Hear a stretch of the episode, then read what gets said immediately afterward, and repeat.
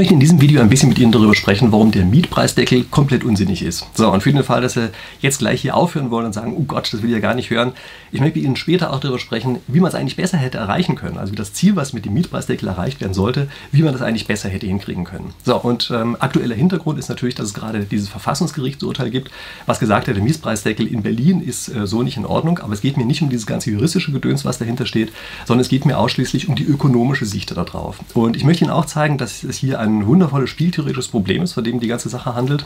Und übrigens nur für den Fall, dass Sie sich für solche Dinge interessieren, also jede Woche gerne ein spieltheoretisches Problem von mir behandelt wissen möchten, dann ist jetzt eine gute Gelegenheit, dass Sie meinen Kanal abonnieren, um dann eben jede Woche genau in einem äh, solchen Problem mit mir einzusteigen. Okay, und jetzt steigen wir tatsächlich mal in dieses Problem hier ein und fragen uns mal ganz kurz, was bedeuten eigentlich hohe Preise?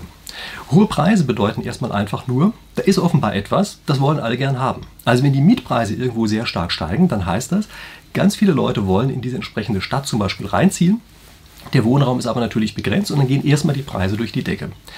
Ähm, Im Augenblick wollen sehr viele nach Berlin. Also früher war es immer München, was sozusagen die beliebteste Stadt ist. Jetzt ist vielleicht gerade von Berlin abgelöst. Vielleicht sind die auch einigermaßen gleichrangig. Aber Sie sehen, an solchen Städten sind auf einmal irrsinnig hohe Preise da. Ähm, was zeigen diese Preise? Nur diese Preise zeigen erstmal nur eine relative Knappheit. Also die Preise selber sind nicht das Problem, sondern die Preise zeigen an, dass da etwas zugrunde liegt, nämlich viele Leute wollen dorthin, aber es gibt nicht so viel Wohnraum und das wird damit sichtbar.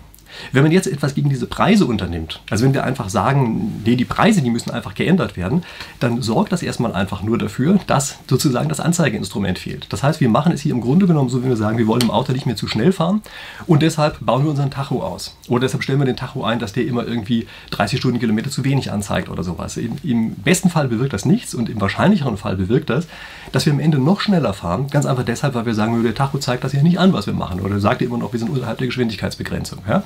Und das ist übrigens keine schräge Metapher, sondern das ist wirklich genau die Art, wie eben Preise arbeiten. Gucken wir uns jetzt nochmal genau an, wie so ein Mietpreisdeckel eigentlich ökonomisch wirkt. Also erstmal, was, äh, was hier ist, ist, das ist eine Teilenteignung der Immobilieneigentümer. Man muss sich das klar machen. Das ist nicht juristisch so, sondern es ist ökonomisch so. Nämlich als Immobilieneigentümer erwarten Sie einen bestimmten Cashflow, der reinkommt, nämlich durch die Miete. Wenn jetzt gesagt wird, dieser Cashflow wird aber verringert, also ist nicht mehr das, was Sie am Markt erzielen können, nicht mehr das, was Sie vorher erwartet haben, sondern er wird jetzt künstlich verringert, dann heißt das, dass diese Differenz aus dem Cashflow wird Ihnen weggenommen, das ist ein Teil dieses Wertes und in dem Fall wird es dem Mieter gegeben. Das heißt also, ein Mietpreisdeckel ist nichts anderes als eine Teilenteignung des Vermieters und ein teilweise Eigentumsübergang auf den Mieter. Ökonomisch betrachtet, ja? nicht juristisch. Und ich glaube, Juristen äh, würden der Argumentation wahrscheinlich auch nicht folgen, aber das ist eben eine vollkommen andere Sichtweise darauf. Und jetzt gucken wir uns einfach mal kurz an, wie reagieren denn jetzt eigentlich die einzelnen Teilnehmer darauf? Stellen Sie sich dafür einfach mal die Situation rein, Sie sind Bauer und Sie wollen Kartoffeln auf dem Markt verkaufen. Und jetzt kommen Sie zum Markt hin und da steht einer und sagt, übrigens 20% Ihrer Kartoffeln sind jetzt enteignet. Nun, Kurzfristig können Sie natürlich nicht besonders viel dagegen machen. Aber fürs nächste Jahr nehmen Sie sich das vor. Nehmen Sie, Sie nehmen sich vor, dass Sie sagen, das ist ja doof. Wenn meine Kartoffeln enteignet werden, teilweise enteignet werden, dann lohnt sich das ja weniger als vorher. Also werden wir jetzt ganz einfach weniger Kartoffeln anbieten. Ist vollkommen klar, dass das so ist. Und das ist bei Wohnraum natürlich nichts anderes. Also wenn Sie merken, ich kriege nicht mehr den Cashflow, den ich erwartet habe, dann wird natürlich weniger Wohnraum angeboten. Es gibt auch eine andere Möglichkeit, wie man darauf reagieren kann, nämlich äh, man kann beispielsweise jetzt einfach loslegen und kann sagen, na, dann verringern wir einfach mal die Qualität der Kartoffeln. Ja? Also, äh, wir bringen nicht mehr die Qualität, die wir vorher in den Markt gebracht haben, sondern die Preise sind jetzt nach oben hin gedeckelt. Jetzt bringe ich ganz einfach schlechte Kartoffeln und auf die Art und Weise passt dann sozusagen die Qualität wieder zu dem, was ich an Marktpreisen erzielen kann. Was passiert eigentlich auf der anderen Marktseite? Nun, auf der anderen Marktseite heißt es jetzt ja, ist ja toll, da gibt es ja kurzfristig einmal Kartoffeln, ja, billig, gratis. Dann kommen ja noch viel mehr Leute hin und wollen diese Kartoffeln haben. Das heißt also, was Sie jetzt sehen werden, ist vom Effekt her, ziehen Sie kurzfristig schon mal erstmal sozusagen neue Kartoffelkäufer an. Sie locken sozusagen noch mehr Leute in die Innenstadt rein, in dem Augenblick, wo Sie die Preise dort runterdrücken. Und mittelfristig sorgen Sie dafür, dass eben kein Angebot mehr kommt. Äh, ich bin mir ganz sicher, dass ich jetzt jede Menge Kommentare kriegen werde, die sagen, das ist ja alles gar nicht so. Sie können mir gerne das in die Kommentare unten reinschreiben. Sie können mir auch Statistiken, Links zu den Statistiken dort unten reinschreiben, wo Sie sagen, es gibt aber einzelne Städte, da hat das super funktioniert. Natürlich werden sich solche Städte finden, weil es kurzfristig ja auch stimmt. Aber gucken Sie sich die Situation an bei den Kartoffeln. Natürlich können Sie, wenn Sie die Bauern teilenteignen, in 20% ihre Kartoffeln wegnehmen, können Sie natürlich erstmal lauter Leute ähm, äh, abspeisen sozusagen, also denen äh, was zu essen geben, die vorher sich keine Kartoffeln hätten leisten können. Natürlich können Sie das machen und kurzfristig können Sie jetzt eine Statistik ausweisen und können sagen, guck mal, wie toll das funktioniert. Aber Sie wissen ganz genau, dass es ganz einfach eben mittelfristig und langfristig nie funktionieren wird. Und das Gemeine ist bei Immobilien, dass der, der Zeitraum, zwischen der zukünftigen negativen Effekt und dem vermeintlichen positiven Effekt, dass der so groß ist, dass wir eben den Zusammenhang zwischen unserer Politikentscheidung und dem Problem, was wir uns in der Zukunft einfangen, überhaupt gar nicht mehr sehen. Denn es wird vollkommen klar sein, dass durch diese Teilenteignung natürlich über einen Zeitraum von, keine Ahnung, wie in mehreren Jahrzehnten, ganz einfach weniger an solchen Stellen angeboten wird. Es ist vollkommen klar, dass das so kommen wird. Aber man wird den Zusammenhang eben gar nicht mehr erkennen und wird dann in zehn Jahren sagen, wieso unsere Politik hat auch am Anfang super funktioniert. Klar, weil die, äh, die Eigentümer nicht schnell genug darauf reagieren konnten. Aber in dem Augenblick, wo sie darauf reagieren, äh, funktioniert die Politik eben nicht mehr. Und dann sagt man wieder, auch die Eigentümer, das sind die ganz Bösen. Die machen jetzt wieder irgendwas Komisches anderes. Müssen wir das nächste Gesetz machen, dessen negative Auswirkungen sich dann auch wieder in der Zukunft zeigen werden. Und für den Fall, dass Sie jetzt sagen, das wissen wir doch alles überhaupt gar nicht, kann man das doch wenigstens mal irgendwo ausprobieren. Kann ich Ihnen nur sagen, das haben wir doch längst ausprobiert in Deutschland. Gucken Sie sich doch einfach nur an, wie es in der DDR war. Die DDR hat einfach davon gelebt, oder zu einem gewissen Teil davon gelebt, dass sie einfach den, den Immobilienbestand in ihren Städten vollkommen hat zerfallen lassen. Und es ist vollkommen klar, woran das liegt. Denn wenn der Mietpreisdeckel da ist, der, der war da natürlich da, äh, dann haben die Eigentümer kein, kein Anreiz noch keine Möglichkeit mehr und werden eben dafür sorgen, dass das Angebot zum einen nicht da ist und das Angebot, was da ist, wird ganz einfach schlechter sein. Und übrigens, das wirkt kurzfristig immer gut, weil man seine Substanz sozusagen aufisst. Ja, man, man isst sozusagen immer mehr von dem, was man eigentlich für die Zukunft aufbewahren sollte. Und in dem Augenblick, wo man es aufessen kann, wirkt das natürlich erstmal toll. Aber dann ist nach einiger Zeit die Substanz eben weg und man hat eben mittel- und langfristig genau ein, ein genau viel größeres Problem, als man vorher eigentlich geglaubt hat. Das heißt also, ein Mietpreisdeckel wirkt einfach nicht so, wie viele von den Anhängern glauben, dass er wirken würde. Er bewirkt einfach genau das Gegenteil. Er bewirkt nicht das, was erreicht werden soll. Und man muss sich jetzt einfach erstmal fragen, ja, was ist denn das, was erreicht werden sollte? Also um sich zu überlegen, wie man es denn besser machen kann, muss man zumindest erstmal verstehen, was will man denn eigentlich erreichen. Und das Ziel ist doch wohl ganz klar, dass man sagt, in den Innenstädten wollen wir auch eine Durchmischung der Wohnstruktur haben.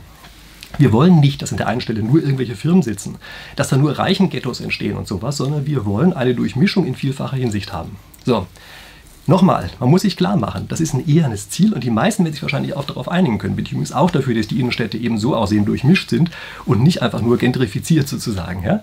So, aber jetzt muss man sich überlegen, mit welchem Mittel kann man das denn eigentlich erreichen? Nun, es gibt im Grunde genommen nur eine Möglichkeit. Man muss hier in, an irgendeiner Stelle den Wohnraum subventionieren. Die Mietpreisbremse versucht das ja zu machen, aber sie versucht jetzt einseitig die Kosten dieser Subventionierung den bisherigen Eigentümern aufzulasten. Ja, und das führt eben in die falsche Richtung.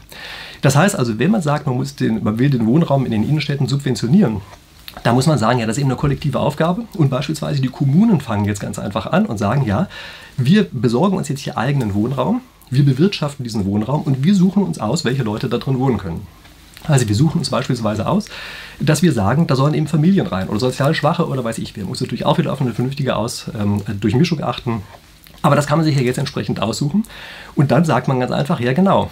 Und wir als Kommune, wir wollen, dass das so ist. Wir nehmen dafür Geld in die Hand und wir subventionieren jetzt ganz einfach diesen einen Effekt und wir sorgen dafür, dass an der Stelle eben die Mieten niedriger sind, als sie am Markt gewesen wären. Aber dafür suchen wir uns die Leute aus, die dort reinkommen. Also man gewinnt da sozusagen, wenn man dort reinkommt, in irgendeiner Lotterie, ja, wird ausgewählt, ganz speziell eben, damit man genau diese Durchmischung erreicht. Und jetzt, wenn Sie vielleicht sagen, ja, Moment mal, das war doch so in der Vergangenheit. Also es gab doch mal diese ganzen Wohnungsbaugesellschaften und sowas. Wo sind denn die alle hin?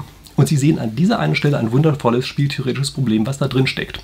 Nämlich, versetzen Sie sich jetzt mal in die Lage, dass also heute ein solcher Wohnraum geschaffen wird. Alle sind glücklich, wohnen also Familien zu, niedrigeren Preisen dort entsprechend drin.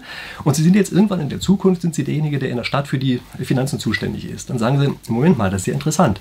Ich habe hier einen ganzen Haufen Wohnbestand, Immobilienbestand und da kann ich doch am Markt einen viel höheren Preis erzielen, als der gegenwärtig im Augenblick an Mieten reinkriege. Das heißt, sie gucken sich die ganze Sache an und sagen, Moment mal, wenn ich das jetzt einfach privatisiere, dann habe ich ein Schweinegeld auf einmal in unserer Stadtkasse drin, wir können lauter tolle Sachen damit machen.